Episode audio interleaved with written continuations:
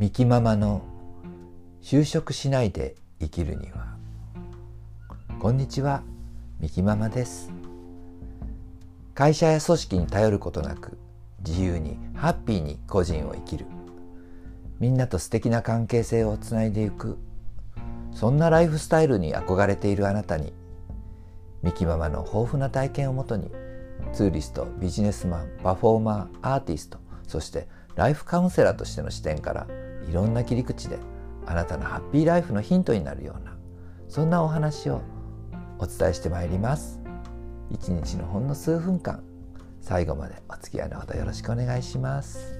改めましてこんにちはみきママです。今日は雨が降っています。もう桜もほとんど散っちゃいましたね。でも緑がすごく眩しい。そんな季節になってきましたね。早いものです。もう4月ですものね。4月は皆さん新しい皆さんだって皆さん新しいスタートを切った方も多いんじゃないでしょうか。ね。お子様やお孫様が進級進学なされた方おめでとうございます。もう私たちが学生だった頃は遠い昔ですよね。でも本当につい最近のことのように思っちゃうんですけどね。この間まで中学生だったのにとか思ったらもう50年近く以上か。近くか。ね。前になっちゃいますもんね。学校卒業して。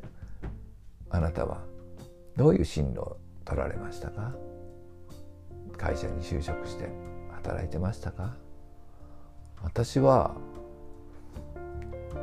学校を高校卒業してまあちょっと大学みたいなところに行ってで夏休みにもう辞めました。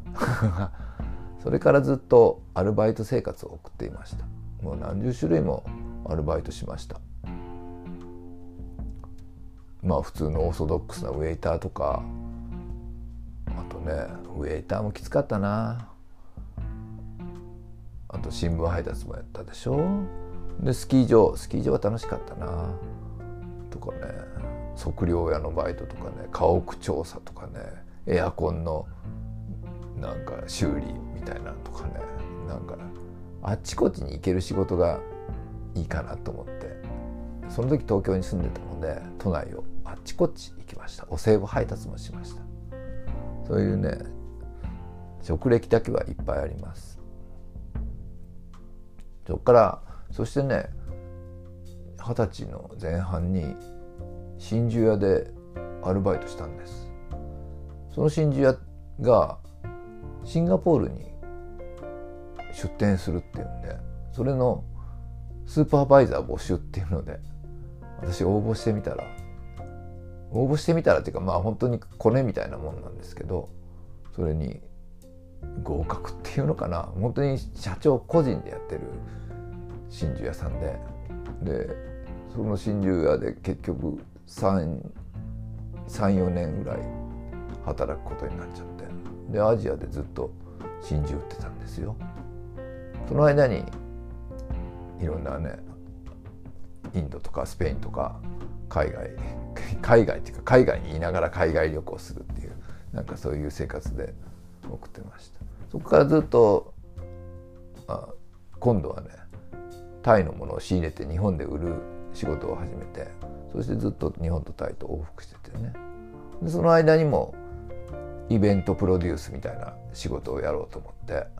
でいろんなところでまずはちっちゃなライブハウスで借りてやったりしてそこからね何百人か集まる方なんていうの公民館山奥の公民館みたいなの借りてそこで丸一日フェスみたいなのをして10バンドぐらい来てもうしっちゃかめっちゃかで、う、大変だったんですけどそういう主催もやりました。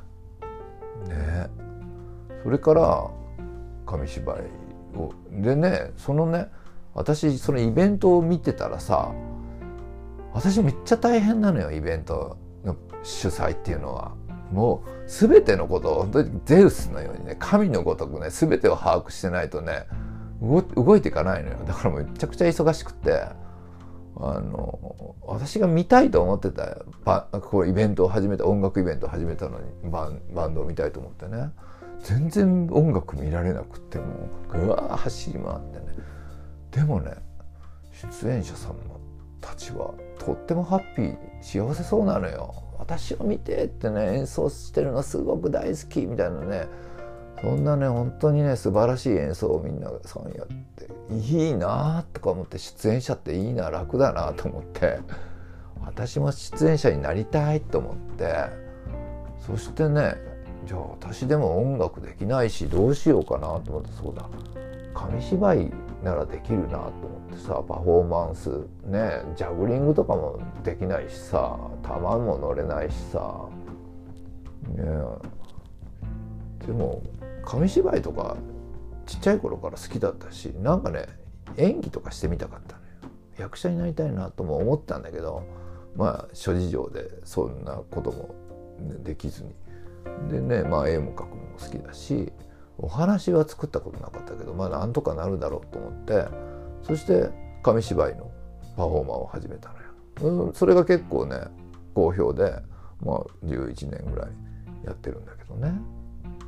ねそれでだからそれもこの5年後に行くワールドツアーのためにあの、ね、それをやりねなんかこう芸やりながら行けたら楽しいじゃない？みんなも喜んでくれたらねそういうのでね始めてるんです。そして今年からカウンセラーもやってカウンセラーの仕事もね本当私この仕事好きだわ。ね人とね本当にね人となんかこう本当に深く触れ合うことができてね。でそして皆さん喜んでくれてね。なんかすごくよかった。みきさんみきママにカウンセリング受けてよかったっていうのをね何件もいただいてね。本当に嬉しい限りです。というのでいろんな仕事をしてくださいね皆さんも。無理やりな結論ですけどね本当にね一つの仕事をずっとするのもそれは素晴らしいことだと思うのよね。でもねいろんな体験ができて面白いですわよこんなにいっぱいやると。めちゃくちゃめちゃくちゃ忙しいですけどね。ということでまた明日。さようなら。どうもありがとうございました。